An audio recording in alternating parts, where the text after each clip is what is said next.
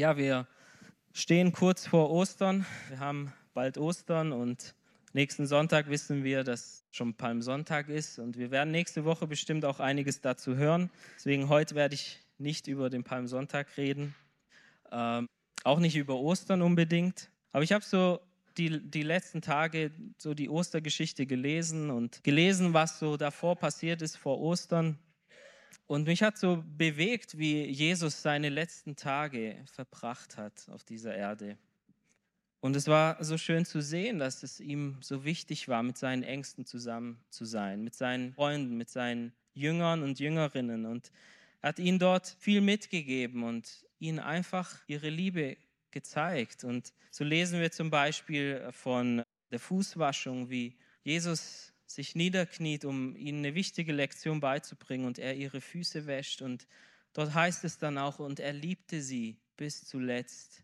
Er liebte sie wirklich. Und dann auch kurz vor Ostern die Auferweckung des Lazarus, auch eine sehr dramatische Geschichte, die da passiert. Und man sieht in der ganzen Geschichte, wie sehr Jesus seine Freunde liebt, wie sehr er Lazarus liebt, Maria und Martha. Es wird da beschrieben, Jesus weinte sogar um Lazarus. Und die Juden, die das gesehen haben, haben gesagt, oh, wie sehr liebt er Lazarus, wie sehr liebt seine Freunde. Und das gilt auch für uns heute Morgen, für dich und für mich. Er liebt mich und er liebt dich von ganzem Herzen. Und das ist nicht eine christliche Floskel, die man so einfach schnell sagt, sondern wir sehen in seinem Wort, wie sehr er seine Freunde liebte. Und in der Bibel heißt es auch, dass er auch uns genau so liebt.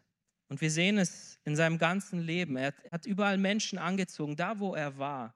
Es kamen wirklich Menschen zu ihm, die vielleicht sonst in der Gesellschaft verachtet waren, aber sie merkten, Jesus urteilt mich nicht. Jesus nimmt mich so an, wie ich bin. Jesus liebt mich so, wie ich bin. Und ich habe mich so gefreut, ich habe darüber nachgedacht, als wir hier den Abend hatten mit Samuel Peterschmidt. Die Gemeinde war voll und es waren schon einige Kranke da, kranke Kinder, kranke Erwachsene, auch psychisch kranke Menschen, die eher, ja, vielleicht ärmlich waren. Und ich habe mir so gedacht, wow, so war das, als Jesus auf dieser Erde war. Er hat diese Menschen angezogen, die Kranken hat er angezogen, die psychisch Kranken hat er angezogen, Menschen, die in der Gesellschaft verachtet waren. Und diese Menschen haben gemerkt, alle Menschen stoßen mich vielleicht ab, aber dieser Jesus, der nicht, der liebt mich irgendwie und der nimmt mich an. Und ich denke, wenn wir das verstehen würden, dann, dann wären wir viel ruhiger in unserem Leben. Wenn wir das wirklich verstehen, im Herzen glauben könnten, wären wir viel ruhiger. Ja, und Jesus erweckte Lazarus wieder zum Leben, lesen wir da kurz vor Ostern. Und es war so das letzte große Zeichen, die, das Jesus tat, kurz bevor er ans Kreuz ging. Und dieses Wunder hatte eine sehr große Auswirkung. Wir lesen dort, dass, weil er das tat und es viele gesehen haben und gehört haben, haben viele an ihn geglaubt, an Jesus geglaubt, dass er der Sohn Gottes ist. Und es heißt da auch immer wieder, dass eine große Menge kam und sie suchten Jesus und sie suchten Lazarus. Sie wollten wissen, ist es wirklich so passiert? Ich will, das, ich will ihn sehen. Lazarus, der tot war, er ist zum Leben erwacht, ich will ihn sehen. Und viele, viele Menschen kamen und wollten Jesus sehen und Lazarus sehen. Und in diesem Moment, zu, zu dieser Zeit, gerade in diesen Tagen, zieht Jesus ein nach Jerusalem. Und auch dort heißt es, eine große Menschenmenge zieht ihm entgegen. Weshalb? Weil sie von diesem Zeichen gehört haben, weil sie gehört haben, Jesus hat Lazarus von den Toten auferweckt. Und die Menschen jubeln und wollen Jesus zu ihrem König machen. Sie rufen Hosianna, gepriesen sei der, der da kommt im Namen des Herrn, der, der König Israels. Und sie rufen und jubeln und Viele glauben an ihn. Und es heißt da auch, dass eine Gruppe von Griechen sogar da waren, also gläubige Menschen, die gekommen sind, um Gott anzubeten. Und sie kommen und kommen zu Philippus und wollen Jesus sehen. Und sie fragen es, wo ist er? Zeig uns, wo Jesus ist. Wir haben gehört von diesem Wunder. Wo, wo ist Jesus? Wo ist Lazarus? Und Philippus rennt zu Jesus und sagt ihm dies. Und da möchte ich kurz lesen und mit dieser Textstelle auch in Gottes Wort eintauchen. In Johannes 12 ab Vers 23 bis 25. Also Philippus kommt jetzt hier zu Jesus und sagt, da sind Griechen, die wollen dich sehen. Jesus aber antwortete ihnen, die Stunde ist gekommen, in der der Menschensohn verherrlicht wird. Wahrlich, wahrlich, ich sage euch, wenn das Weizenkorn nicht in die Erde fällt und stirbt, bleibt es allein. Wenn es aber stirbt, bringt es viel Frucht. Wer sein Leben liebt, der wird es verlieren. Und wer sein Leben in dieser Welt hasst, der wird es zum ewigen Leben bewahren. Als ich das vor einiger Zeit so gelesen habe, hat mich das so bewegt, wie Jesus hier drauf antwortet. Wir sehen die Menschenmenge, die waren so euphorisch und so begeistert und es schien so, wie wenn sie jetzt Jesus endlich erkennen als ihren Retter, als den König Israels, als den Messias. Und die Jünger haben das vielleicht auch gedacht. Auch sie haben vielleicht gedacht, okay, jetzt, Jesus zieht ein nach nach Jerusalem und jetzt werden ihn alle zum König machen. Alle werden sehen, wer er ist. Aber Jesus handelt nicht so, wie die Menschen es erwartet hatten. Und er sagt hier, wenn das Weizenkorn nicht in die Erde fällt und stirbt, bleibt es allein. Wenn es aber stirbt, bringt es viel Frucht. Die Menschen wollten ihn zum König machen, aber Jesus sagt nein. Jesus sagt nein, ich, ich gehe nicht den bequemen Weg. Und er weiß genau, er muss sterben, damit es Frucht bringt. Er muss für die Menschheit sterben, damit Menschen zu ihm kommen können und Menschen zum Leben finden. Jesus hätte König sein können. Er hätte sich auf den Thron setzen können und ja, das Leben genießen können und ja, sich feiern lassen können. Aber er geht nicht den bequemen Weg. Er geht den schweren Weg. Er geht den Weg des Leids. Er entscheidet sich, sein Leben zu geben und zu sterben, so wie dieses Samenkorn sterben muss, um Frucht zu bringen. Und Jesus lehrt uns hier eine wichtige geistliche Wahrheit. Er zeigt uns hier, dass der bequeme Weg nicht immer der bessere ist. Er zeigt uns, dass in unserem Leben auch Leiden notwendig ist, um etwas Gutes hervorzubringen. Und so lautet auch der Titel meiner Predigt, Freude durch Leid. Wäre Jesus nicht den Leidensweg gegangen, dann hätten wir uns heute Morgen nicht freuen können. Dann hätten wir das ewige Leben nicht haben können. Und ich möchte schon vorab sagen, wenn du Leid erlebst gerade in deinem Leben, dann kann Gott es nehmen und etwas Gutes daraus machen. So wie bei Jesus. Jesus musste leiden, er musste sterben und erst so ist was Gutes daraus passiert. Also Freude durch Leid. Wer leidet gern von uns? Ich denke keiner. Aber doch ist es manchmal sehr notwendig. Das Thema Leid hat die Menschen in allen Zeitaltern schon beschäftigt. Und immer haben die Menschen schon gefragt, Gott, warum lässt du Schlimmes zu? Gott, wo warst du in, in meiner Tragödie? Wo warst du, wo dieses oder jenes passiert ist? Warum passieren guten Menschen schlimme Dinge? Warum passieren mir schlimme Dinge? Es sind Fragen, die sich die Menschheit immer schon gestellt haben. Und viele kommen dann zu dem Entschluss und sie sagen, also wenn Gott Liebe ist, okay, ich glaube das, aber dann kann es nicht sein, dass Gott allmächtig ist. Dann ist er nicht Gott irgendwo, nicht allmächtig. Weil sonst hätte er das Leid doch verhindert. Oder viele sagen, okay, wenn Gott aber allmächtig ist, wenn Gott alles tun kann, dann kann es nicht wahr sein, dass er die Liebe ist, weil auch dann hätte er Leid nicht zugelassen. Und viele Menschen zweifeln so Gott an. Sie geben Gott die Schuld für die schlimmen Dinge, die passieren, persönlich oder auch in dieser Welt. Und komischerweise ist es aber andersherum nicht so, dass wenn was Gutes passiert, dass äh, die Menschen denken, okay, das war Gott. Wenn was Gutes passiert, denkt keiner an Gott oder wenige an Gott, wenige danken Gott dass wir in Wohlstand leben seit Jahrzehnten, in Frieden und Sicherheit, da kommen wenige auf den Gedanken, okay, das habe ich von Gott und ich danke Gott dafür. Aber sobald was Schlimmes passiert in der Welt, bei uns, dann ist gleich Gott schuld. Für das Böse wird dann gleich Gott beschuldigt. beschuldigt. Aber auch wir kennen diese Fragen, wenn wir ehrlich sind.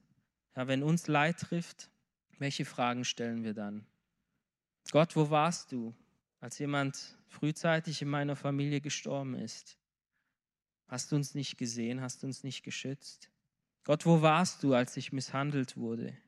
Gott, wo warst du, wo mein Herz zerbrochen wurde? Gott, wo warst du? Und diese Fragen, die stellen wir uns und auch wir können sehr schnell Gott anzweifeln und wir sagen, Gott, gibt es dich wirklich? Gott, bist du wirklich real? Mein ganzes Leben lang gehe ich in die Gemeinde und jetzt passiert mir sowas. Gott, bist du wirklich real? Oder wir fragen vielleicht Gott, liebst du mich überhaupt? Gott, wenn du mich doch lieben würdest, wäre mir das doch nicht passiert. Und mit diesen Fragen kommen auch wir zu Gott und ganz schnell stellen wir auch die Schuldfrage. Und wir fragen, wer ist schuld? Die meisten Menschen, wenn was Schlimmes passiert, die sagen, Gott ist schuld. Gott hat mich nicht beschützt, Gott hat es zugelassen, Gott ist schuld, ganz klar. Oder was auch viele sagen, sie sagen, der Mensch ist schuld. Der, der mir was Schlimmes angetan hat, der ist schuld. Oder die ist schuld. Und wir als Christen, wir denken ganz oft, oh, das ist meine Schuld. Ich habe gesündigt und deshalb passiert mir das. Und ich weiß, dass das viele Christen plagt und das kommt sehr schnell, wenn, wenn wir irgendwie Leid erleben, ein Kind wird krank oder so, und wir denken, ich bin schuld. Aber ich möchte euch wirklich zusprechen, es ist nicht unsere Schuld. Es ist nicht deine Schuld. Und natürlich können wir im Leben Fehlentscheidungen treffen und wir müssen die Konsequenzen tragen. Ja, was wir sehen, das ernten wir auch und es ist auch so. Aber ich möchte auch dann sagen, selbst wenn du Fehler gemacht hast und jetzt Leid hast und Leid tragen musst deshalb, kann Gott selbst aus diesem Leid etwas Gutes hervorbringen. Aber wenn du nach Gottes Willen lebst, mit ihm in Verbindung lebst und dich trifft Leid, dann ist es nicht deine Schuld. Wir kennen Hiob aus der Bibel. Hiob war ein gerechter Mann. Gott hat ihn gesehen, er war gerecht. Er war ein guter Mensch, hatte keine Fehler oder war schon, er war natürlich nicht perfekt, aber es heißt in der Bibel, er war gerecht. Ein Mann, der Gott gefallen hat und er erlebte Leid. Er erlebte deshalb Leid, weil er Gutes getan hat sogar. Und wir sehen hier, dass es nicht an unserer Schuld liegt. Wir kennen auch die Geschichte, wo Jesus einem äh, Mann begegnet, der von Geburt an blind war. Und die Jünger, die, die waren so, wie wir oft sind. Wir sehen jemanden leiden und wir sagen, aha, Ganz klar, er hat gesündigt, er hat einen Fehler gemacht, er lebt nicht so, wie Gott will. Und da müssen wir aufpassen, Geschwister, dass wir nicht so urteilen, dass wir nicht über Menschen urteilen, die Leid erleben, weil Leid kann auch ganz schnell uns treffen. Und die Jünger, sie haben Jesus gefragt, Jesus, wer hat gesündigt, dass er blind geboren ist, dieser Mann? Waren es seine Eltern oder hat er gesündigt? Und was antwortet Jesus? Er sagt weder noch, sondern an ihm sollen die Taten Gottes sichtbar werden. Und die Wahrheit ist, liebe Gemeinde, dass wir in einer gefallenen Welt leben. Und die Sünde kam in die Welt durch Adam und Eva. Und seitdem sagt uns auch die Bibel, dass die, ist die ganze oder stöhnt die ganze Welt, die ganze Schöpfung, die leidet und stöhnt unter diesen schrecklichen Auswirkungen der Sünde.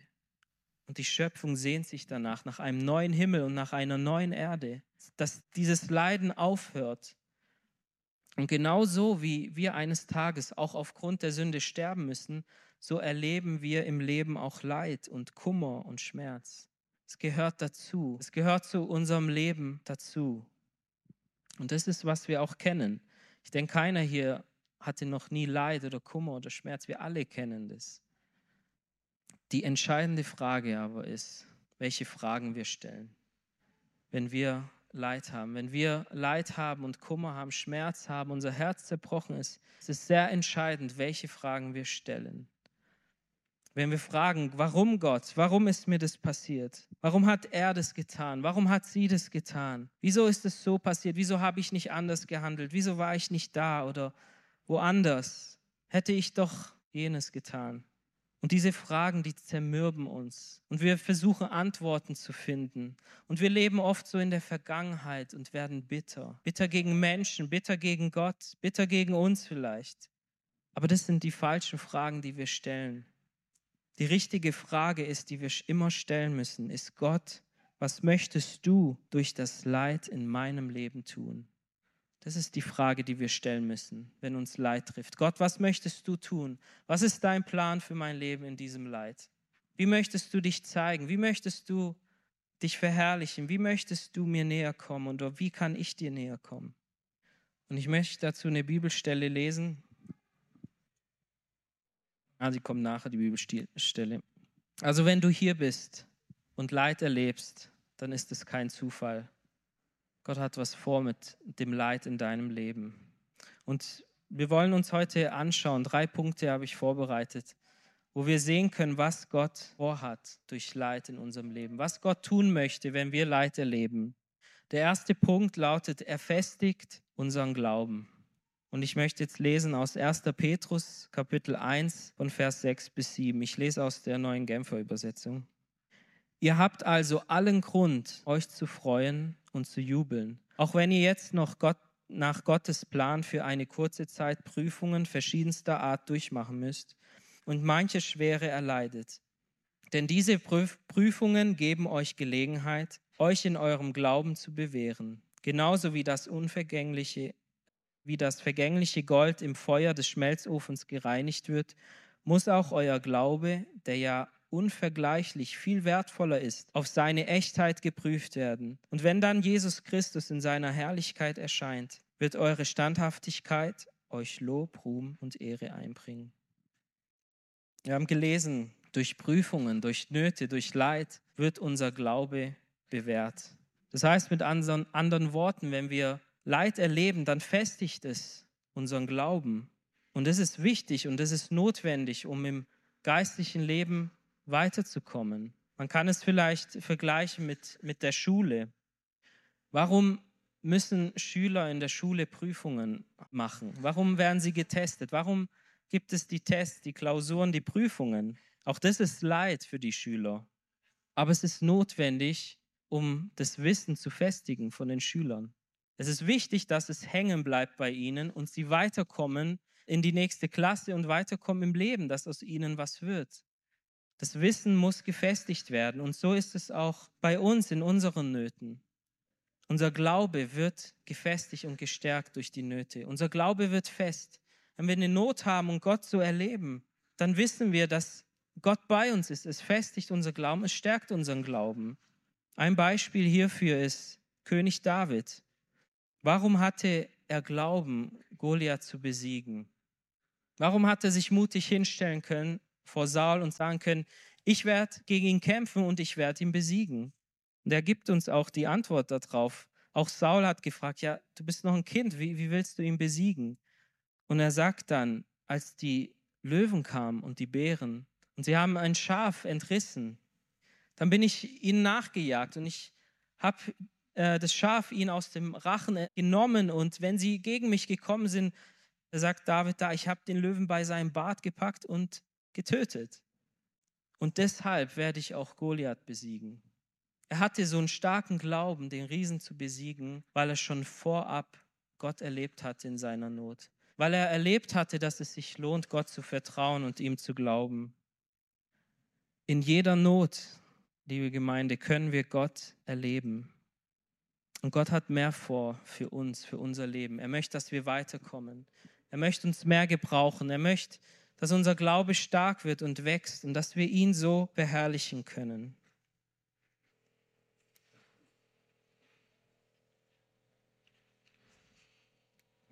Wir haben in Vers 7 gelesen, dass wenn Jesus erscheint und unser Glaube gefestigt ist, dass wir so Lob, Ruhm und Ehre erlangen. Und es ist, es, mir ist es so aufgegangen, wenn, wenn Gott Leid zulässt, dann macht er das auch aus Gnade.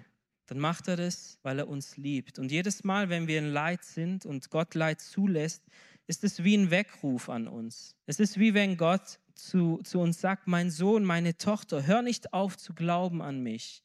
Glaub an mich, denn ich komme bald. Und dein Glaube soll echt werden, wenn ich komme. Er will, dass wir bereit sind. Er will, dass unser Glaube fest ist, dass unser Glaube nicht aufhört. Und deshalb lässt er Leid zu in unserem Leben.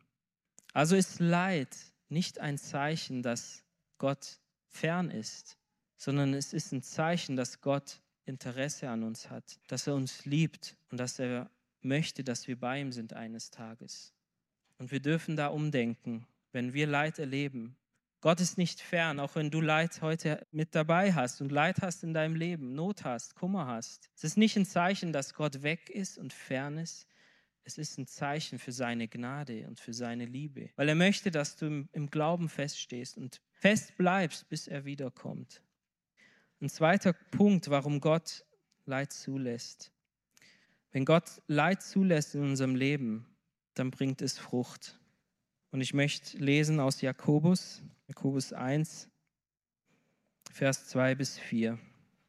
Meine Brüder, haltet es für lauter Freude, wenn ihr in verschiedene Anfechtungen geratet und wisst, dass euer Glaube, wenn er bewährt ist, Geduld bewirkt. Die Geduld aber soll ein vollkommenes Werk haben, damit ihr vollkommen und unversehrt seid und keinen Mangel leidet. Also wir lesen hier, dass Leid uns formt. Es macht uns vollkommen, es verändert uns. Es formt unseren Charakter, es macht uns zu Menschen, so wie Gott uns haben möchte. Und wir lesen hier, die haben keinen Mangel. Wer möchte keinen Mangel haben im Leben? Wenn wir das wollen, dann ist es aber auch notwendig, dass wir Leid erleben. Wenn wir Gott vertrauen, kann Leid viele positiven Absichten erfüllen. Wir kennen die Bibelstelle aus Römer 8, Vers 28. Dort heißt es, wir wissen aber, dass denen, die Gott lieben, alle Dinge zum Besten dienen, denen, die nach dem Vorsatz berufen sind. Ich möchte dich fragen, glaubst du das? Kannst du das glauben? Es ist eine Verheißung für dich. Es ist nicht, für, es ist nicht eine Verheißung für Menschen, die Gott nicht kennen, die an Gott nicht glauben. Für sie ist Leid zerschmetternd, zerstörend. Aber für uns ist Leid etwas Gutes, denn es kann was Gutes davor dadurch entstehen. Es dient uns zum Besten, es dient uns wirklich zum Besten, wenn wir Gott vertrauen. Um welche Dinge dienen uns zum Besten? Alle Dinge haben wir gelesen. Also alles, egal welche Not, egal welcher Umstand, auch das Leid in deinem Leben. Wir kennen die Geschichte von Josef.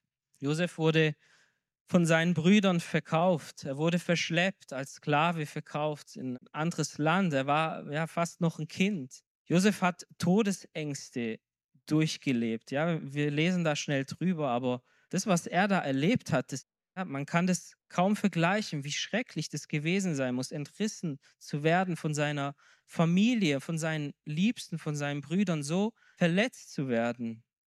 Und er arbeitete als Sklave in Ägypten und auch dort wurde er verleumdet. Und er musste für Jahre unschuldig ins Gefängnis.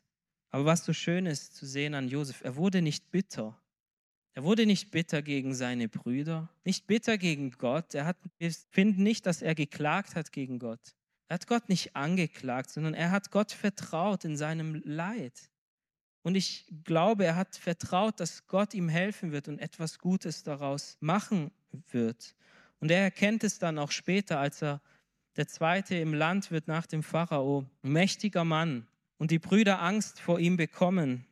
Dort sagt er, ihr gedachtet es böse mit mir zu machen, aber Gott gedachte es gut zu machen.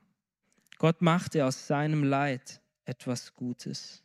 Und was für eine schöne Einstellung, wenn wir so eine Einstellung haben, wenn Menschen uns vielleicht Schlechtes antun oder wenn wir Kummer erleben, Krankheit erleben, wenn wir so kommen und sagen, okay, der Feind will mich niederschmettern, er will mich fertig machen, er gedenkt es böse mit mir. Vielleicht gedenken es bö Menschen böse mit dir. Aber er hat vertraut. Und wie schön ist es, wenn wir vertrauen und sagen können, aber ich weiß, es wird mir zum Besten dienen.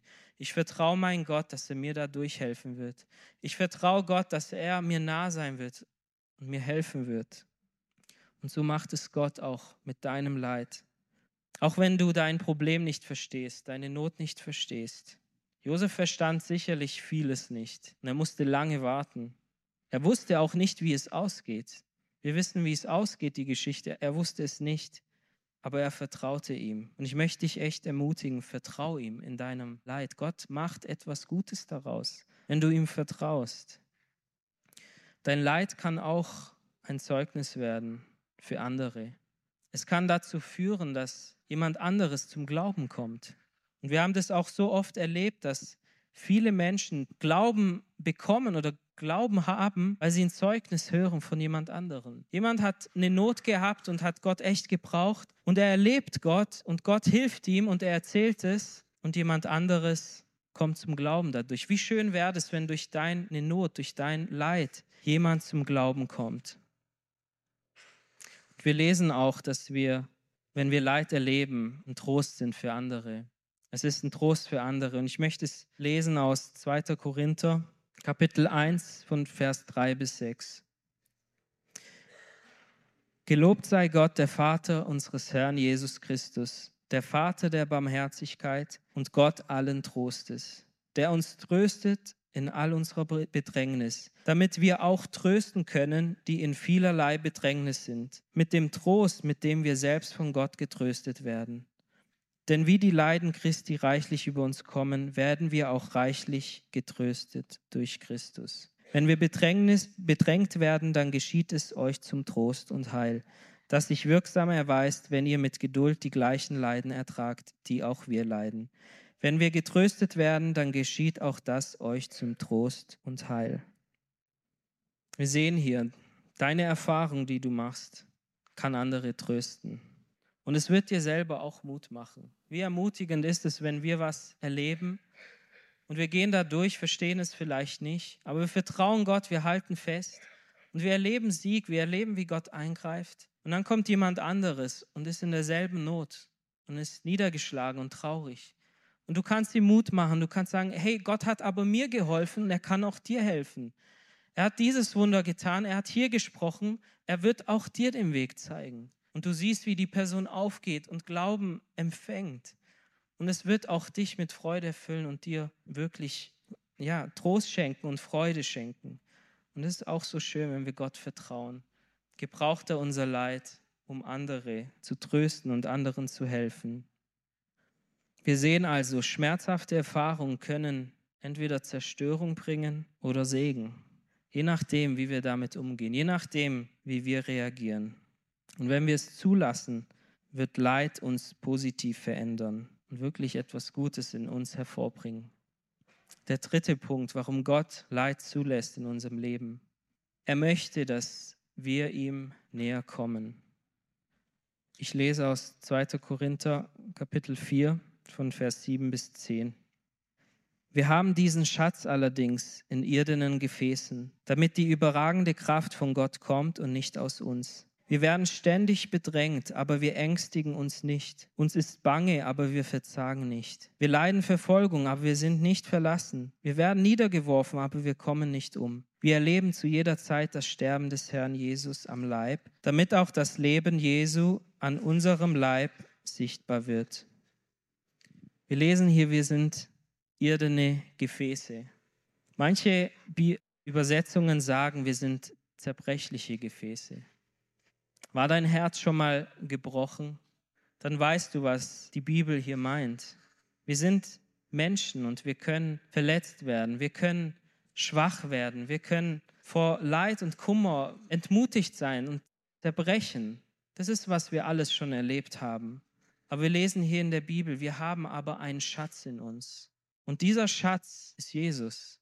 Dieser Schatz ist die Nachricht, die Botschaft von Jesus. Und weil wir diesen Schatz haben, obwohl wir zerbrechliche Gefäße sind, zerbrechen wir doch nicht. Wenn wir Leid haben, zerbrechen wir nicht. Wir haben es hier gelesen, was, was Paulus schreibt. Wir leiden Verfolgung, aber wir werden nicht verlassen. Wir werden niedergeworfen, aber wir kommen nicht um. Obwohl wir zerbrechlich sind. Wieso? Weil wir einen Schatz in uns haben. Und dieser Schatz ist Jesus. Für Menschen, die Gott nicht kennen, ist Leid wirklich zerstörend. Sie haben diesen Schatz nicht. Aber wir haben diesen Schatz und Gott sieht, wenn wir zerbrochen sind. Psalm 34, Vers 19 sagt, der Herr ist nahe denen, die zerbrochenen Herzen sind, und er hilft denen, die zerschlagenen Geistes sind. Oder Jesaja 57, Vers 15. Denn so spricht der Hohe und Erhabene, der ewig wohnt und dessen Name der Heilige ist. In der Höhe und im Heiligtum wohne ich und bei dem, der zerschlagenen und gedemütigten Geistes ist, damit ich den Geist der Gedemütigten belebe und das Herz der Zerschlagenen erquicke. Gott ist uns nah und Gott wohnt in der Höhe und im Heiligtum. Aber so schön, wie er das ausdrückt, aber ich wohne auch bei dem, der zerschlagenen Geistes ist, dessen Herz zerbrochen ist und Gott möchte uns helfen, er möchte uns nahe kommen. Und wenn dein Herz zerbrochen ist, wenn du dich so fühlst, Gott ist dir nahe. Es sagt sein Wort. Er sieht den, der der traurig ist, der in Leid ist, der Not hat. Er sieht dich. Du bist da nicht alle alleine. Und er versteht uns auch. Es heißt in der Bibel, in Hebräer 4 heißt es, dass wir einen Hohepriester haben, der Mitleid mit uns hat. Er wurde in allem versucht, so wie wir versucht worden sind. Er kennt es, ein zerbrochenes Herz zu haben. Er wurde verraten und verlassen von seinen Freunden. Ihm wurde schlecht geredet. Er wurde verleumdet. Er weiß, was es heißt, ein zerbrochenes Herz zu haben. Er wurde geschlagen. Er trug jede Krankheit. Er trug jeden Schmerz. Er wurde versucht wie wir, doch er blieb ohne Sünde, heißt es. Er weiß, was wir durchmachen. Und zu ihm können wir kommen mit allem. Und wir erleben ihn so stark. Gerade wenn wir Not haben, gerade wenn wir in Leid sind, erleben wir ihn so stark. Vertraue ihm. Dazu möchte ich dich ermutigen. Vertraue ihm von ganzem Herzen. Verlass dich nicht auf deinen Verstand. Wir können vieles nicht verstehen, aber vertraue ihm vom Herzen glaub an ihn, dass er etwas Gutes tut mit dem Leid in deinem Leben. Lasst uns gemeinsam aufstehen. Das Lobpreisteam kann nach vorne kommen. Wir wollen beten. Und ich will dich ermutigen, wenn du Leid hast, wenn du hier bist und traurig bist, dann bring es zu Gott. Vielleicht hast du Bitterkeit in deinem Herzen gegen Menschen. Vielleicht kannst du seit Jahren nicht vergessen, was dir irgendjemand angetan hat. Bring es zu Gott und vertraue ihm, dass es zugelassen hat, um etwas Gutes zu tun in deinem Leben. Vielleicht bist du krank, vielleicht erlebst du Leid in der Familie. Komm auch damit im Vertrauen zu Gott und vertraue ihm, dass er daraus etwas Gutes tun kann, dass er deinen Glauben festigen kann, dass er dich verändern kann, damit dir, es dir an nichts fehlt. Sein Wort ist wahr und wir können es glauben. Deswegen lasst uns jetzt beten. Herr Jesus, ich danke dir, dass du uns zum Vorbild geworden bist, Herr. Du hast den Leidensweg erwählt. Herr, du bist nicht den bequemen Weg gegangen, Herr. Ich danke dir dafür um Frucht zu bringen, Herr. Um Leben zu bringen, Herr, bist du gestorben. Herr, und doch ist es oft so schwer zu verstehen, wenn wir Leid haben, Herr, und wir wollen es nicht. Aber wir sehen und erkennen, Herr, dass dir es viel wichtiger ist, wie es unserer Seele geht, als dass wir es bequem haben, Herr. Dir ist wichtig, dass wir Glauben haben, wenn du wiederkommst. Dir ist es wichtig, dass wir dich kennen, Herr, weil wir dich in der Zeit der Not kennengelernt haben, Herr. Danke, Herr Jesus, Herr, dass du uns Trost schenkst, Herr, und dass du uns erkennen lässt, dass du nah bist, Herr, dass gerade durch Leid, Herr, wir erkennen dürfen, dass du uns liebst, Herr, und es zulässt, Herr, um uns zu formen und uns zu verändern. Herr, ich segne jetzt meine Geschwister. Du siehst jeden, der da ist und Leid hat und es nicht versteht. Hilf, dass wir dir wirklich vertrauen. Hilf, dass wir wirklich dir vertrauen, nicht unserem Verstand, nicht, Herr, durch eigene Kraft, Herr, versuchen, Probleme zu lösen, Dinge zu erzwingen, sondern dass wir dir vertrauen, Herr. Du hast alles in der Hand und nichts geschieht, ohne dass du es nicht zulässt. Herr, lass uns wirklich in deine Freiheit kommen, wo wir loslassen können, wo wir jedes Problem dir geben können und dir vertrauen können. Ich danke dir von Herzen, Herr. Du bist gut, Herr, und du liebst uns. Herr, und wir beten dich an, Herr. Danke, dass du uns segnest, Herr. Danke, dass du bei uns bist, Herr. Schenk uns Glauben, Herr, dass wir Kraft haben, da durchzugehen. Schenk uns Vertrauen und Mut, da durchzugehen. Lass uns, Herr, von dir erzählen, was du getan hast in unserem Leben, Herr. So oft warst du treu und so oft hast du uns geholfen. Danke, Herr, dass du auch heute noch hilfst. Dir sei Ehre, Herr. Wir beten dich an, Jesus. Danke für dein Wort, dass du uns ermutigst und uns zeigst, wie sehr du uns liebst und bei uns bist. Danke, Herr, dass wir nicht allein sind. Ehre sei dir, Herr.